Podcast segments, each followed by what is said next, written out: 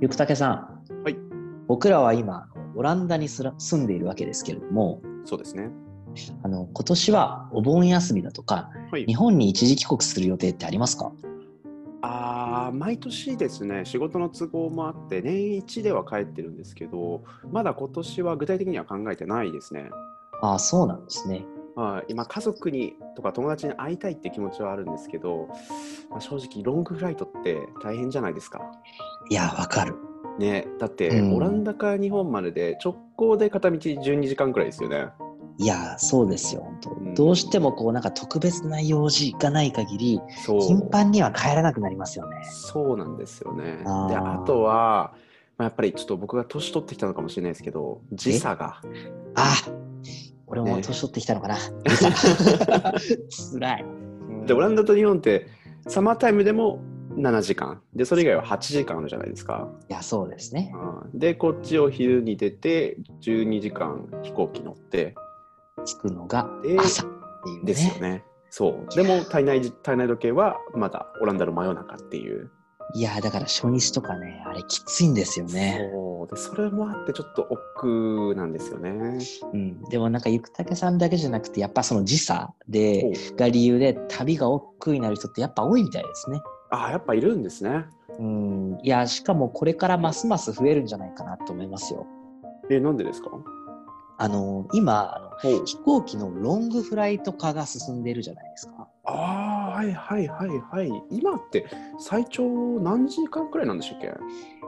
どれぐらいだと思いますえだって日本オランダが12時間でしょ、うんまあ15時間とか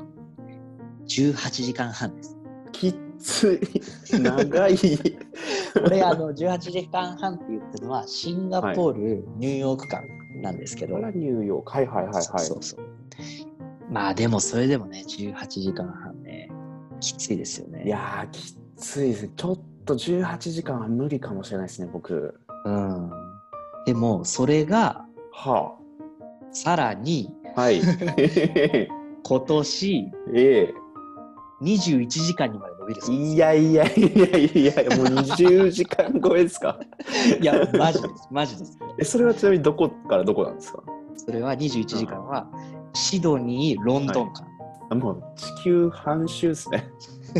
だって21時間って例えば、シドニーを朝7時発の便だとして、着くの次の日の朝4時ですよですよね3時間マイナスですよねもうもうほぼ丸1日ですもんねいやそうですもう長いあーもう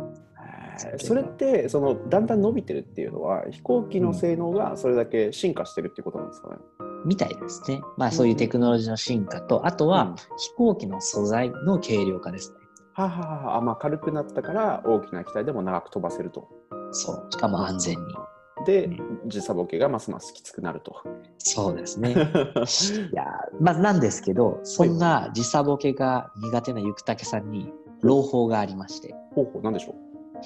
今ってそのロングフライトに限らず、LCC とかで旅行する人って今増えてるじゃないですか。うんうん僕もよく使ってますねうんそれで、あの、時差ボケに悩む人ってやっぱり多いみたいで、はい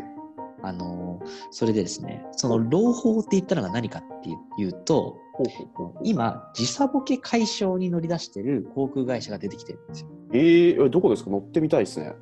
あのユナイテッド航空なんですはけどはは日本でも結構ポピュラーなうん航空会社ですよね、あのそこがあのタイムシフターっていう時差ボケ解消アプリと提携しましてほうほうほうあの目的地の時間に合わせ合わせて機内の、えー睡眠スケジュールを管理してくれるそうああなるほどはいはいそうはいでそのスケジュールに沿って機内で例えばコーヒーを飲む時間とか、うんメラトニンを摂取する時間とかを的確にこうアドバイスしてくれるってい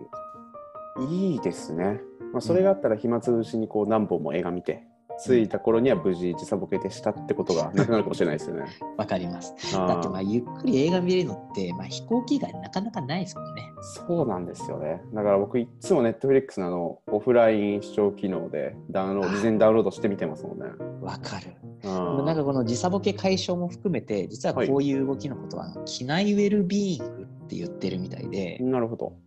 今そのそういうのを充実させようとする航空会社が増えてるみたいなんですよ。ほうほうほうあじゃあユナイテッド航空以外にもあるとどんなサービスがあるんですか例えば、えーはいバージンオーストラリアとかですねはあのスマイリングマインドっていうヘルス、うんメンタルヘルスの会社と提携して機内瞑想サービスを提供していたりしますね。飛行機の中で瞑想。なるほそうどな。んですよははあの機内エンターテインメントってあの座席の目の前についてる画面あるじゃないですか。ありますね。あれであのガイド付きの瞑想コンテン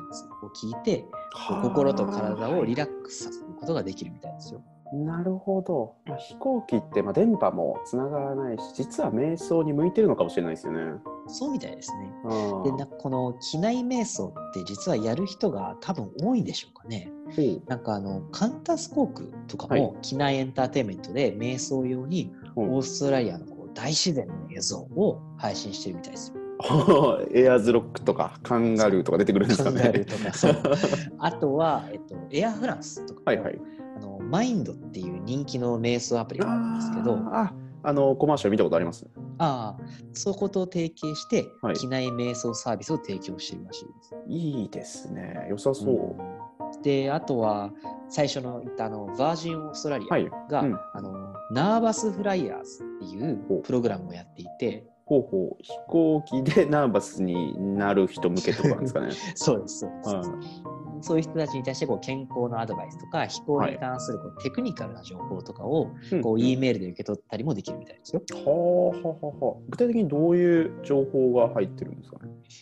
例えばあの、はい乱気流が起きた時などに、こう飛行機揺れてだけどその時に気持ちを落ち着けるための呼吸法とか、なんかそんな情報がなんか送られてくるみたいですね。あーなるほどだから結構ちっちゃいことではあるんですけどなんか実体験として分かるなと思うのが飛行機乗る時って、まあ、少なからずちょっと不安っていつもあるじゃないで すかこれ大丈夫か揺れないかなみたいな、ね、そうそうそうそうそう、うでん特にね天気悪い時なんかそうですけど、まあうんそうじゃない時もリラックスする時とかってこうちょっとお腹がふわっとしたりしますも んね僕。ふわっとねかわいいまあでもなんか実際カンタスカンタスが調べたところによると、はいこう搭乗者の11%以上が非常に大きな不安を感じてるみたいですからね。 あ僕一人じゃなかったんです11番って結構いますよね。いやそうですよね、でっていうか飛行機の中って決してでもウェルビーイングではないですよね。いやウェルビーイングではないでしょうで。すよね、まあ、気圧はもちろんそうですし、まあ、酸素とかあとまあうん乾燥しやすいとかってあるじゃないですか。うん、まあもちろんいろいろ調節はしてくれてるとは思うんですけど、うまんあ、それでもねやっぱ地上とはわけ違いますから、そうそうでなんかこう鼻がこう乾燥して詰まりやすくなってたりとか、ちょはっとい酸素が薄くなってぼーってしぼーっとしちゃうとかってありますよねあ。るでああいうのってやっぱりこう感情とかにも影響を与えるじゃないですか。あそうなんですか。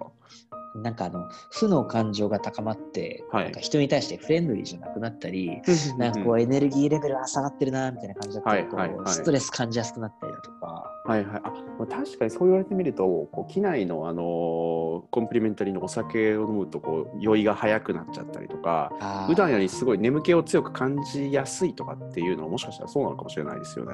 なりますなります。あそれにあの機内で映画見ると泣きやすくなる問題っていう のもそういう調査も実際あるみたいですよ。 そんなのあるんですね。あだから僕飛行機乗ってる時涙もろかったんだ。泣くんです ね。まあ、ゆくたけさんが涙もろくなるのは、その酸素が薄いせいかは分かりませんけど、 まあでも少なくともね、そのウェルビーイングじゃないっていうのは影響はしてるんでしょうね。うんでもこれまでの機内サービスっていうと他どんなのが、まあ、映画,、まあ映画はい、あとゲーム